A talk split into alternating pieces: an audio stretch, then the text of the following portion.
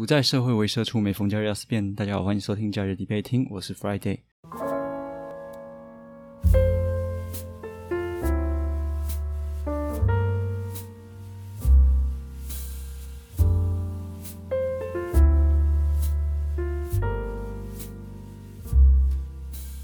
哇，距离上一次更新多久来着？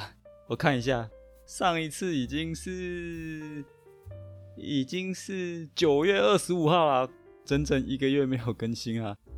其实也没什么，没什么重大原因啊，主要就是日常生活比较忙之外，再来就是最近有蛮多的游戏，呃，就是怎么讲，陆续的上市，那我都有去玩。例如说，Switch 平台上面的《斯普拉顿三》，暴雪出的《Overwatch Two》啊，对，就游戏出了，总要花时间去玩一下嘛，毕竟都是一些经典作品。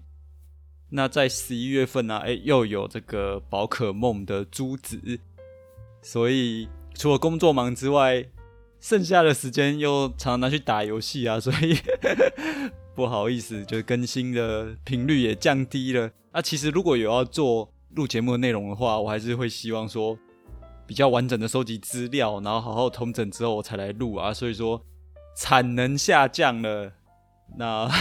这也没关系啊，就是我现在就是做一个身体健康的、做开心的。那其实最近啊，有让我比较在意的事情啊。那前阵子啊，有一个还蛮有名的事件，那刚好有个机会想说来跟大家分享一下。也就是台南有一个知名的店，排队的这个观光名店吗？哦，叫做阿唐咸粥。这个阿唐咸粥啊，在九个月以来啊，它涨了两次价。它现在一碗咸粥啊，从两百元涨价到最高两百六十元，哇！一碗粥两百六十元，我看可能很多平民的百姓是已经吃不起了。毕竟啊，两百六十元算是一个我们可以拿去吃简餐的价格啊，或者是你可能可以去吃一些牛排馆这样子。就算不吃这些，其实你两百六，你选择很多啊，可以买很多吃的了。所以啊，以我自己个人而言，我就不会选择用这个价格去吃咸粥啊。老实说，阿唐咸粥。在我来台南这几年，我一次都没有去吃过。在这个一片的骂声之中啊，就有人举手大喊：“哎，老师，这个阿唐他没有开发票啦，赚那么多还涨价，还不给发票啊！假人告告西你。”那首先呢，关于阿唐涨价这件事呢，是不是太不讲理？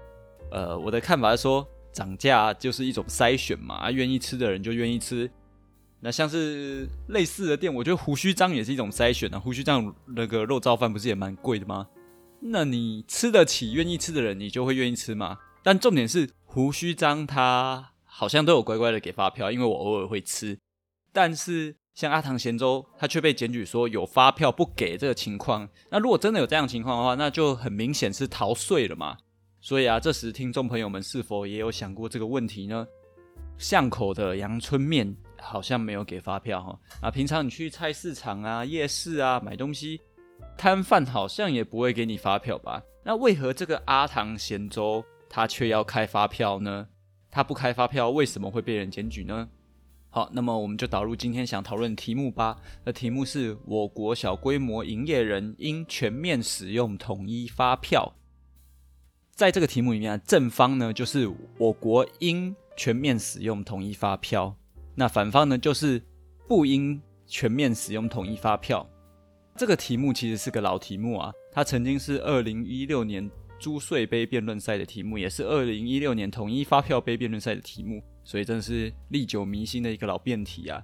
在这里啊，我还是要说一个前言，我本身并不是法律的背景的，那说实在啊，我也不是什么辩论的高手，所以啊，我在这个节目里面所做的事情，就只是以一个一般人的角度。在我合理能够搜索到的资讯范围内呢，去做一个价值的思辨，并且提供我的看法。那这个表现手法呢，会从正反两个方面呢去出发。那最后呢，我会做一个比较，得出属于我的结论给大家参考。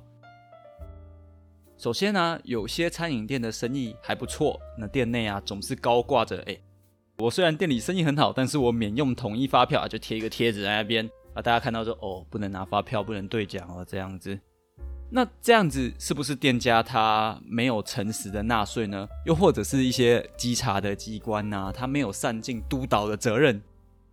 其实也不是这么说的，因为有官员指出说，像这种营业的人呢，他如果核定使用或者他免用统一发票啊，它其实并不是以销售额作为唯一的标准啊，还要视它营业的性质和营业的规模而定。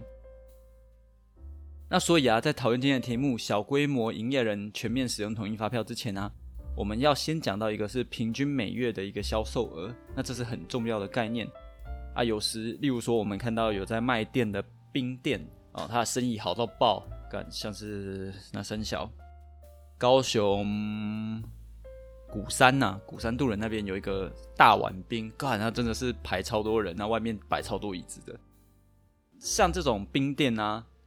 生意好到爆啊！有些可能他们也免用统一发票，为什么呢？那是因为冰只有在夏天可以卖，你冬天可能就不太有人吃冰了。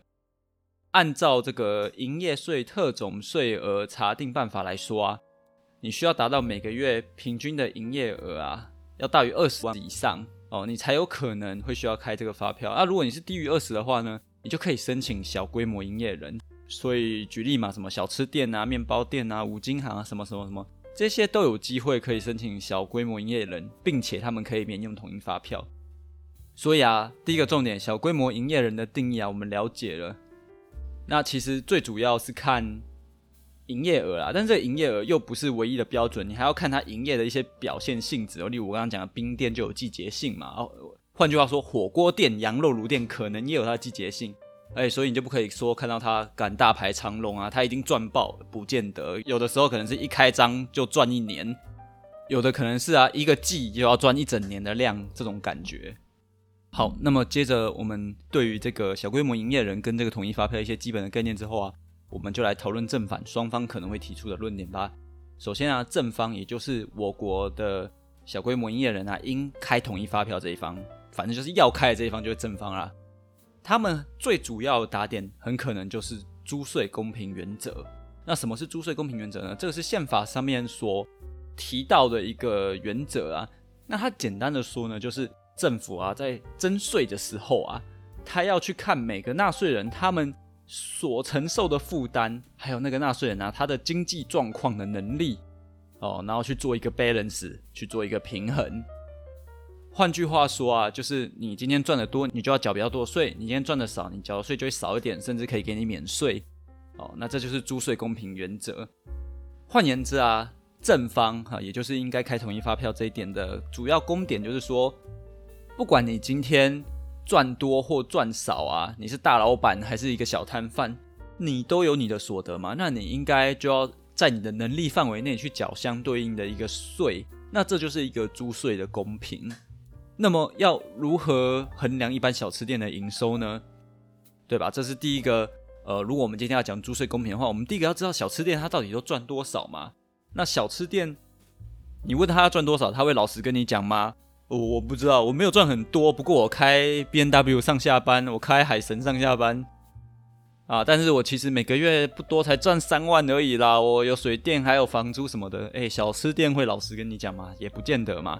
所以这就会出现一个问题了，我们要怎么去衡量？小吃店又不像是我这种社畜，我我就在那个公司工作，那我每个月赚多少都有记录的，然后我还要一定的比例去缴劳保，所以我要缴多少税，其实政府都知道。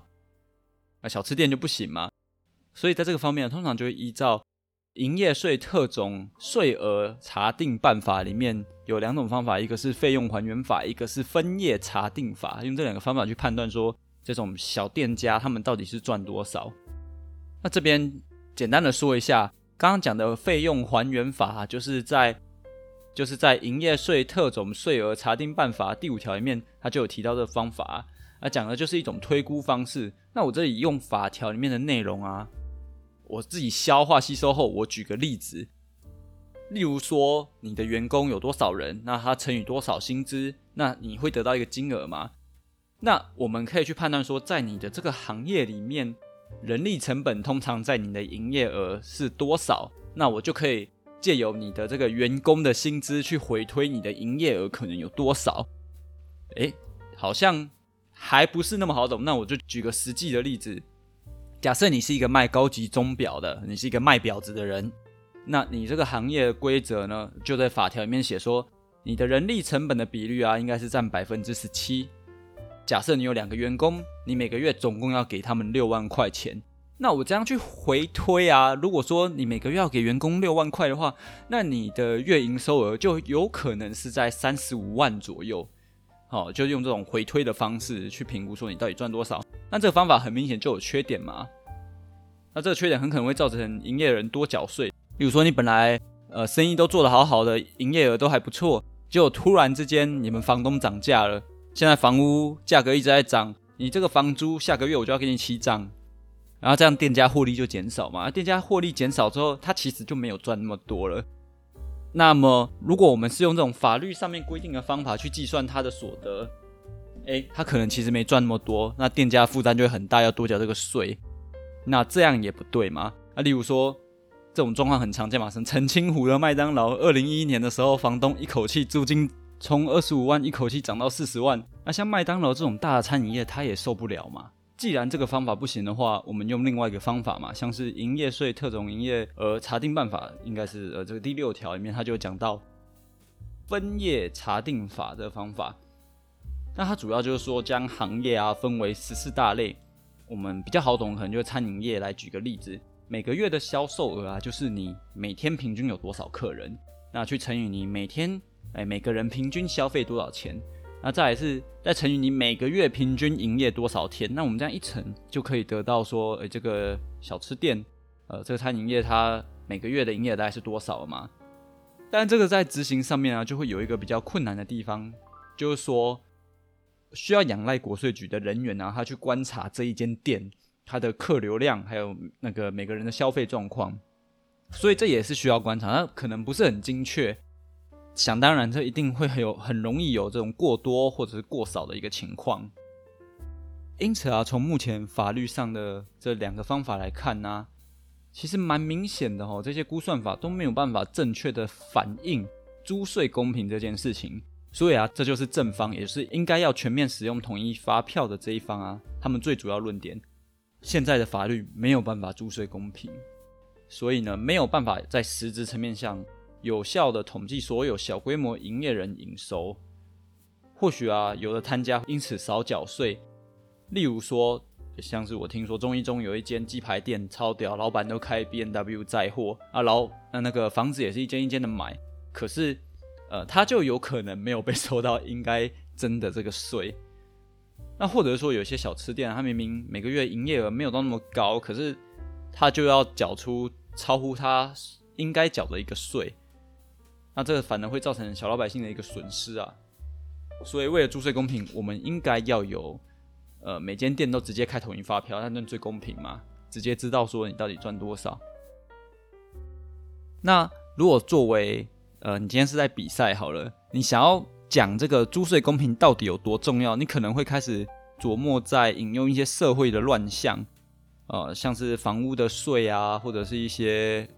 呃，赠与啊、遗产税啊什么的，社会的乱象很可能都是租税相关的不公平所导致的。所以呢，当正方就必须要积极的去解释说，哎，这个租税的公平性对现在台湾的社会，还有还有那个市场交易的秩序啊，是很重要的。在反方这边，也就是小规模营业人不该全面使用统一发票这个地方，他们的说法会是什么呢？首先呢，请各位听众呢稍微想象一下。哦，如果在菜市场里面有个阿婆或者阿伯哦，他们摆地摊，那你今天跟他买一颗水果一个菜，他也要全面的开统一发票，那对这些老人家来说，你觉得意义有很大吗？这些可能七八十岁的阿婆，他们就是家里卖卖菜拿到市场卖，他们知道要怎么执行开统一发票这件事情吗？他们赚取的钱可能非常非常的微薄，但他们今天呢？如果要去，不管是做一些电子发票啊，或者是买传统的发票机印发票啊，他们可能都要花数千甚至到数万元去搞这些东西，就为了要开发票给你，然后卖卖你一把十五块的菜，诶，这样合理吗？或者是你再想象一下，一个在马路上卖玉兰花的阿婆，你还要跟他拿发票，你觉得他要怎么怎么开发票给你？听众们觉得，在这种情况下。每一次的买卖都要有这个统一发票是有意义的吗？那再来，在另外一个情境，就是说很多小吃店，像我刚刚讲，他们可能赚不了多少，那我们去看嘛，其实你如果今天创业开店，五年内你去统计一下存活率，大概都不到九成，就很多都倒掉了。那代表说，其实大多数的小吃店啊，没有赚到那么多啦。既然如此，你还要执意去克他的税，应该很高几率其实也克不了多少啊。对政府来说，税收帮助没有到很大。我们应该要着重的是在真正大规模啊，营收很高的店家哦，我们去好好对他收税，这其实反而对政府的税收帮助是比较大的。所以，如果在这个角度来说的话，全面的使用统一发票啊，是否有意义呢？是不是有点扰民啊？我们更应该专注在那些大户上面，而不是在乎在那些呃全面啊那边比较小的摊贩也要去收他，也要请他开发票这样子吧。再来呢，还有就是社会成本的增加。社会成本增加什么意思呢？因为这次的题目啊，它是讲要全面的使用统一发票，代表说你看到有销售行为，可能都需要去开发票。光是这件事情，你要宣导给全台湾的百姓们，要他们落实哦，我们需要花多少成本？想象一下，如果有人不开发票，你要去抓这些漏开发票的人，对社会来讲需要多少成本？想一想台湾的环境哦，我们台湾是怎样？是连一个你今天发现汽车在红线违停啊，你都不能去检举了。台湾不能检举汽车红线违停，因为为什么？警察说：“吼，检举案子太多，人力无法处理啊。所以说，以前可以检举红灯违停，那现在已经不行了。就连这种交通安全至关人命的事情，台湾都无法一一的去矫治。